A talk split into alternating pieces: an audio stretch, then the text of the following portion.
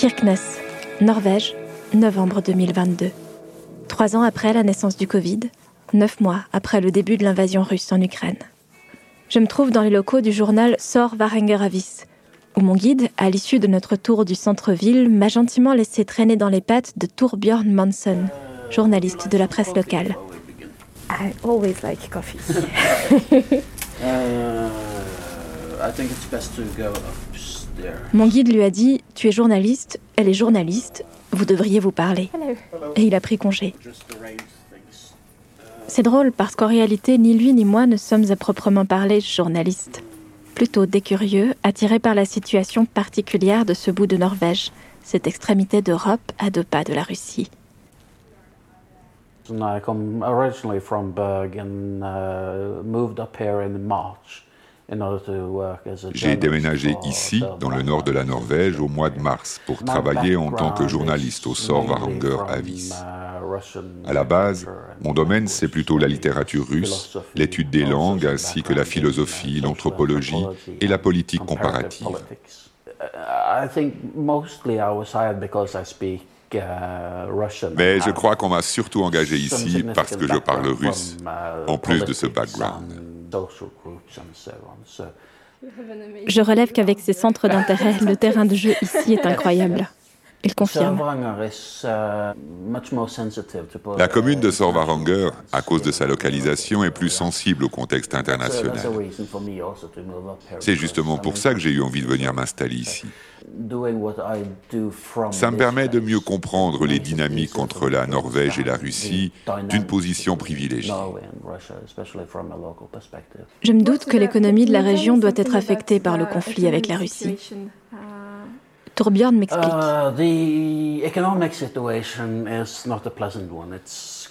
La situation est assez critique parce qu'une grande part de notre économie est liée au commerce avec la Russie et qu'à présent, presque tout est à l'arrêt. En plus de ces difficultés économiques, il y a un enjeu démographique. La région a tendance à se dépeupler. Alors, nous aurions besoin que de nouvelles personnes viennent s'installer ici, mais d'un autre côté, nous ne sommes pas vraiment attractifs. Évidemment, la proximité avec la frontière n'aide pas. Mais bon, dans la région, on a l'habitude de se retrouver en situation précaire. Et puis, ce n'est pas la première fois qu'on n'est pas d'accord avec les Russes. Je pense qu'il existe ici une culture de la résilience et que nous saurons faire face à la situation. Is the government helping in any way?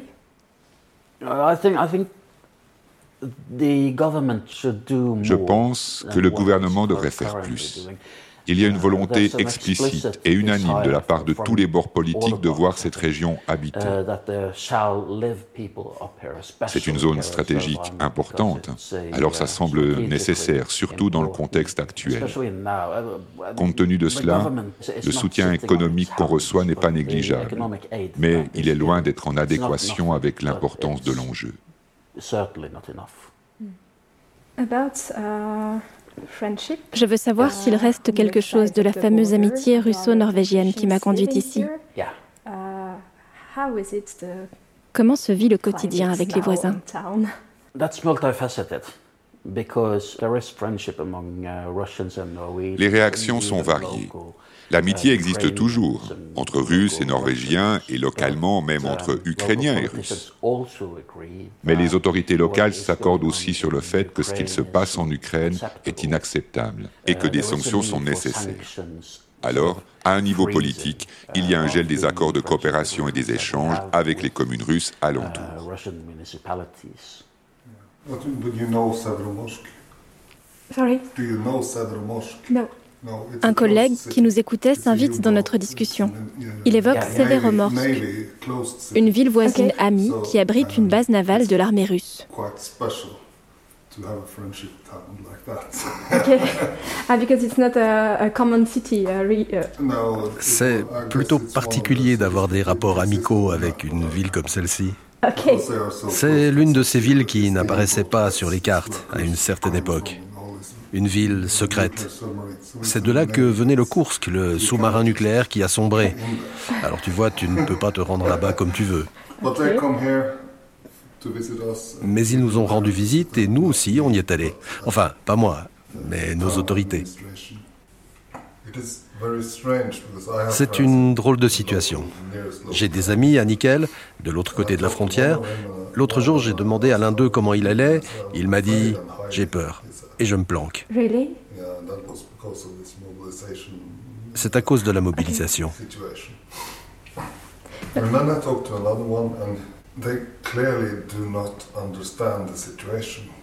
Mais j'en connais d'autres qui ne comprennent simplement pas ce qui se passe.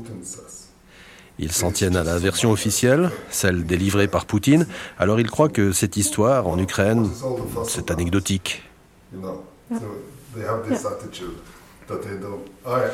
De mon point de vue, ils n'ont simplement aucune conscience de ce qui se passe réellement. Alors ils se fâchent contre moi lorsque je critique Poutine. I wanted to ask the question.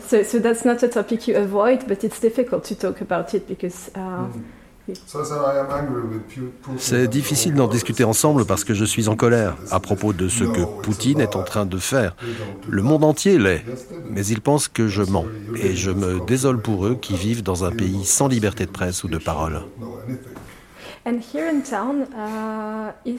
en parlant de liberté de uh, parole, je me demande s'il reste ici, à Kirkness, des voix pour défendre les positions de Poutine.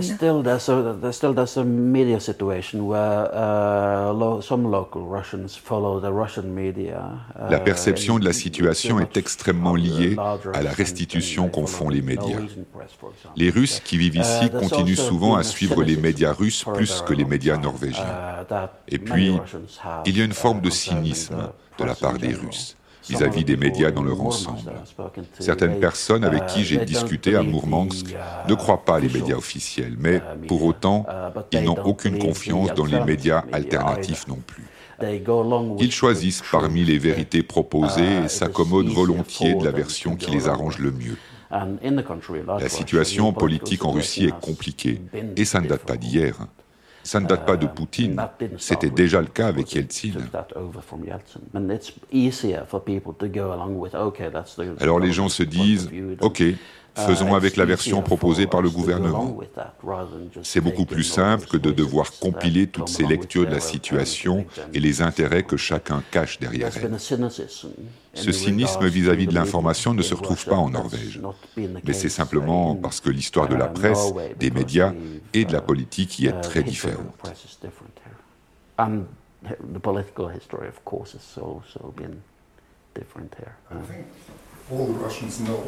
Et puis les Russes savent que c'est risqué de parler de la guerre.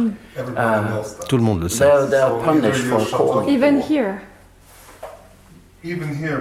Même ici, oui, parce qu'ils ont de la famille là-bas.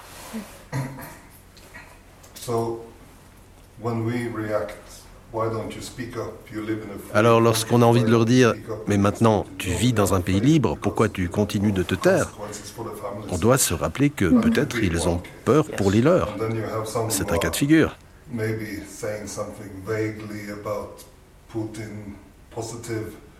Après, il y a aussi ceux qui expriment un avis pro-Poutine, juste pour qu'il soit acté qu'ils ne sont pas dans l'opposition. Mais intérieurement, ils n'en pensent pas moins. Il y a beaucoup de nuances, d'opinions différentes. Et puis, certains sont simplement plus courageux que d'autres.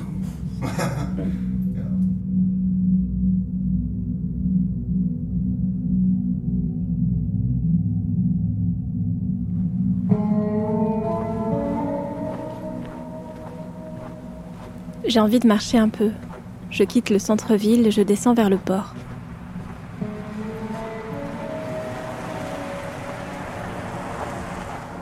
Ce qui m'interpelle ici, et c'est moins le cas chez moi, c'est cette sorte d'empathie ou de solidarité exprimée très clairement par les Norvégiens que je rencontre à l'égard du peuple russe. L'autre jour déjà, ça m'avait frappé. Je visitais une exposition et j'avais échangé quelques mots avec la femme qui tenait la caisse. Elle voulait savoir sur quoi je travaillais avec mes micros et je lui expliquais le projet, que je m'intéressais à la vie sur la frontière et aux moments de partage informels comme une clé pour la cohabitation. C'est tellement important. Vous savez, l'autre jour, il y a eu la Gay Pride à Kirknes. Et c'était très émouvant de voir ces jeunes hommes qui étaient venus de Russie juste pour pouvoir être gays.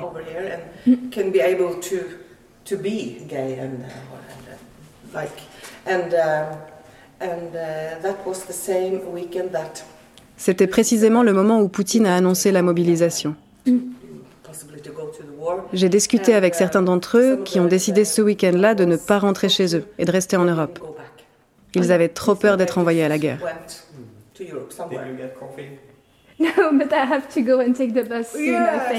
J'étais loin de tout. Je devais partir attraper le dernier bus et je n'ai pas pu accepter le café qu'on m'offrait. Mais j'ai ressenti à ce moment-là la même chose que lorsque le collègue de Tourbjorn s'est immiscé dans notre discussion tout à l'heure.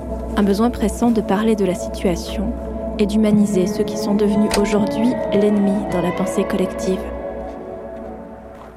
Si ça n'est plus le cas entre États, à l'échelle individuelle, la relation existe et l'amitié perdure de toute évidence.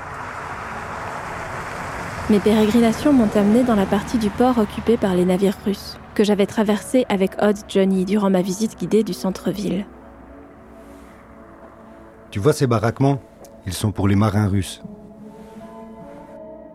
Les bateaux sont sur le côté ou au chantier naval et les pêcheurs vivent ici. À en croire le nombre de bateaux et de fenêtres éclairées dans les portes à cabine, il n'en reste plus beaucoup des pêcheurs russes. Hot Johnny m'expliquait pourtant que le port de Kirknes est l'un des trois seuls en Norvège à être resté ouvert pour les navires battant pavillon russe. Une exception due à la situation économique d'une part, mais surtout à l'une des plus grandes réussites de la coopération russo-norvégienne, la pêche en mer de Barents, partagée en deux par la frontière, est gérée depuis 1974 de manière conjointe. Des accords bilatéraux ont permis de réguler et de stabiliser les stocks de cabillaud, de prévenir ainsi la surpêche en fixant des quotas et des règles communes aux pêcheurs russes et norvégiens. Avec ces trois ports restés ouverts, tous dans le nord, la Norvège fait une exception contestée aux sanctions européennes. Il y a d'une part la nécessité d'être un allié fiable au sein de l'Europe et de l'OTAN, et d'autre part la volonté de demeurer un bon voisin autour d'une frontière qui devrait rester là où elle est pour un bout de temps encore. Si la Norvège était une personne, j'aimerais pas être dans sa tête. En parlant de tête, la mienne a besoin d'une pause. Je suis bientôt devant le Tone Hotel où j'ai fait la connaissance de Jessica, une serveuse portugaise au parcours aussi chaotique qu'atypique et avec qui j'aime bien discuter. Elle a atterri ici il y a dix mois avec sa fille de 10 ans et son mari, artiste reconverti en ouvrier pour des raisons de subsistance, après avoir transité par la France, le Mali, le sud de la Norvège. Elle accepte que j'enregistre nos discussions de comptoir. En entrant dans le hall, je croise une dizaine de touristes qui montent dans un bus pour quitter l'hôtel. Je crois que malheureusement, ce n'est pas encore ce soir que Jessica remplira sa salle. Ça va et vous? Non, ça va. Par contre, c'est glissant. Faut pas se promener les mains dans les poches. Vous avez passé un bon week-end? C'est très très calme. Ah ouais Et là ce soir Non, ce soir c'est calme. Très, très calme. Il y a combien de réservations? Réservations, j'en ai pas, mais il y a 70, 76 dans l'hôtel. il y a le groupe qui vient de partir sûrement en snow hotel, ça veut dire qu'on est moins. La clientèle russe, ça représentait quelque chose ici? On avait des Russes qui habitaient ici. Il y en a toujours qui sont là parce qu'ils sont là depuis des années. Il y en a qui ont dû repartir à cause de la famille. Il y a beaucoup de Norvégiens ici, par exemple, des gens qui travaillent dans les bateaux. Et ils travaillent avec, ou ils ont contact avec les Russes. Et moi, ils m'ont dit que pour eux, c'est compliqué parce que c'est leur ami. Ils ont travaillé avec eux et puis maintenant, ils ne savent pas comment réagir à côté d'eux, ils ne savent pas quoi faire, s'ils doivent leur parler, et ils se sentent très très mal à l'aise. C'est un des problèmes qu'il y avait, surtout avec les pêcheurs. C'est des Norvégiens qui me l'ont dit eux-mêmes. Quoi. Et évidemment, dans, moi je pense que la Russie, 80% de la Russie n'est pas avec Poutine, mais maintenant avec l'appel qu'il a fait à toute la population, euh, même les gens qui sont en dehors, ils ont été, il y a beaucoup qui ont été appelés pour, pour retourner. Et ils ont eu le choix de, ou bien ils retournent, ou bien ceux qui ont, ils sont ici, ils ont la famille ici, ils n'ont plus pratiquement rien à perdre. Ils ont dit non, mais ils n'ont pas le droit de retourner. Ah, c'est vrai? Et on a il y a beaucoup de choses qu'on ne voit pas, il y a beaucoup de choses que tu ne vois pas dans la média. Moi, j'ai appris ça quand j'étais au Mali. Quand il y a eu le coup d'État, quand il y a eu la guerre, ce qu'on voyait dans les infos, ça n'avait rien à voir ce qui était en train de passer dans le pays. Il y a beaucoup de choses qui ne racontent pas. Je ne dis pas que tout n'est pas vrai, il y a une générale qui est vraie, mais moi, par exemple, je ne suis pas quelqu'un qui, qui, se base dans les infos. Je suis très sceptique. Sceptique, oui. Euh, je... Vous vous informez comment alors?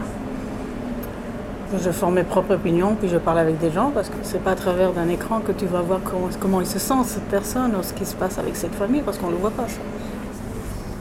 Ah. Where have you been today? Relaxing. Yeah, yeah, I can see your face. What we do when we are free, Deux hommes se sont installés un peu plus loin le long du bar. L'un est blond, cheveux courts, le visage grave. L'autre doit venir du Moyen-Orient peut-être, et il est nettement plus enjoué que son camarade. Visiblement, ce sont des habitués, et ils n'en sont pas à leur première bière. Je comprends que l'un des deux est un collègue de Jessica, en congé, l'autre travaille sur les bateaux de croisière. Mais il ne participe pas vraiment à la conversation, c'est son ami qui parle pour lui. Je perçois des bribes. Il est question de Russie, de passer la frontière. Ça se ferait sans problème. Ça, ça m'était adressé. Du coup, il veut savoir d'où je sors.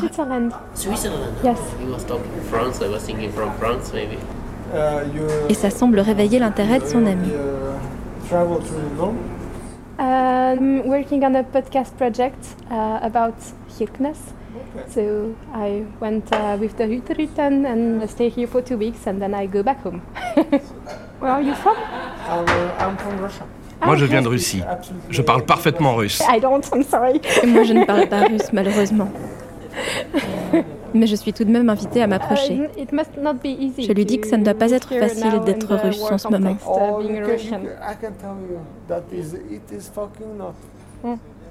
C'est putain de compliqué. J'y pense tout le temps en fait.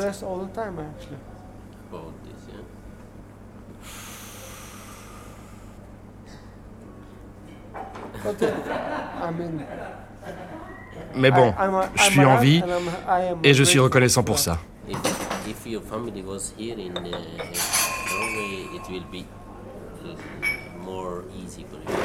Son camarade vient à son secours et explique que la situation est compliquée parce qu'il a sa femme et sa fille en Russie.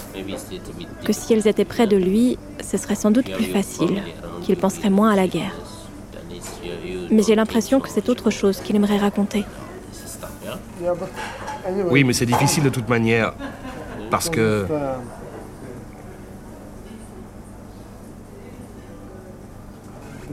Tu te rends pas compte, je crois.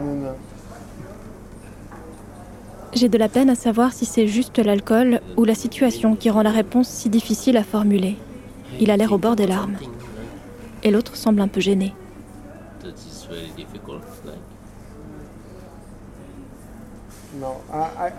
En fait, j'essaye surtout de ne penser à rien. Il se reprend et dirige la conversation ailleurs, en voyant le bandeau de fourrure sur ma tête, celui dans lequel je balade mes micros. Je réalise que je suis toujours en train d'enregistrer. Je lui dis et je propose de l'éteindre.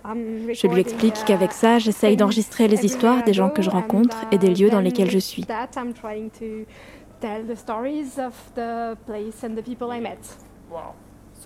À ma grande surprise, ça ne semble pas lui poser de problème. Au contraire.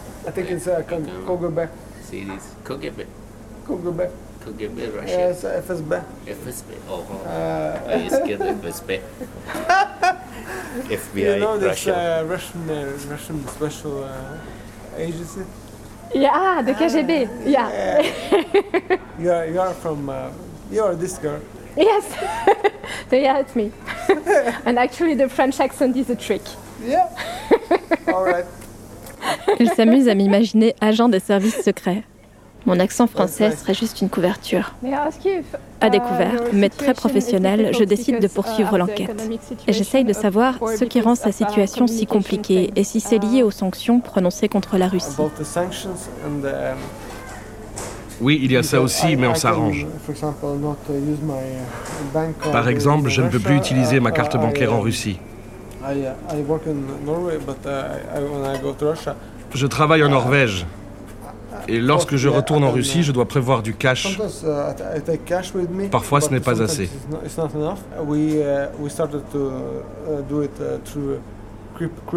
Alors, on a commencé à fonctionner avec des crypto-monnaies. J'achète des bitcoins sur le web. Et par exemple, ma copine, elle se rend sur d'autres sites indépendants de ceux que j'utilise. Et j'arrive à lui envoyer des bitcoins. Alors elle peut les envoyer vers son compte en banque en Russie et comme ça elle arrive quand même à récupérer l'argent.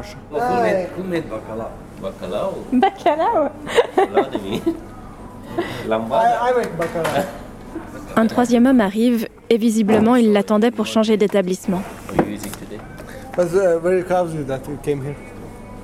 Thanks. Yeah, we are going. Uh, we are going to the pub.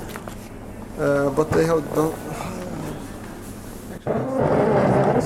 But le- yeah, let's go. I'm not going with you. I'm just going at home. No, you. No, I'm going. Il m'invite à les suivre, mais to je préfère décliner. J'ai faim et je crois qu'il vaut mieux que je rentre. Good boys? Yes, very good. JC is here. Back to normal.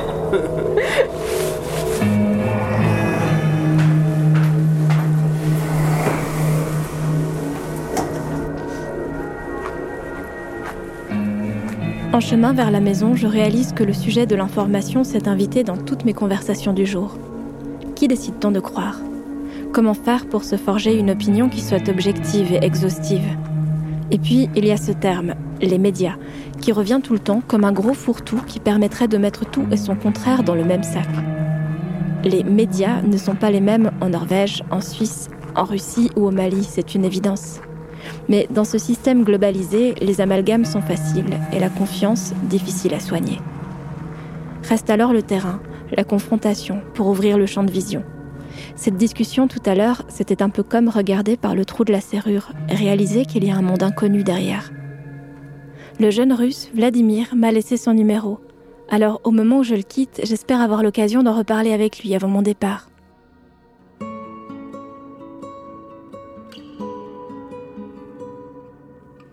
Dans le prochain épisode, je rencontre une partie de ceux qui se battent encore sur le terrain pour maintenir le dialogue. Le festival transfrontalier Baren Spectacle réunit chaque année public et artistes de toute la région, russes, norvégiens, finlandais et suédois, pour faire la fête à l'art contemporain et à la musique, mais aussi pour échanger et débattre autour du concept de frontières et de la manière dont elles conditionnent leur vie. Je ne reverrai malheureusement pas Vladimir, qui ne me répondra plus.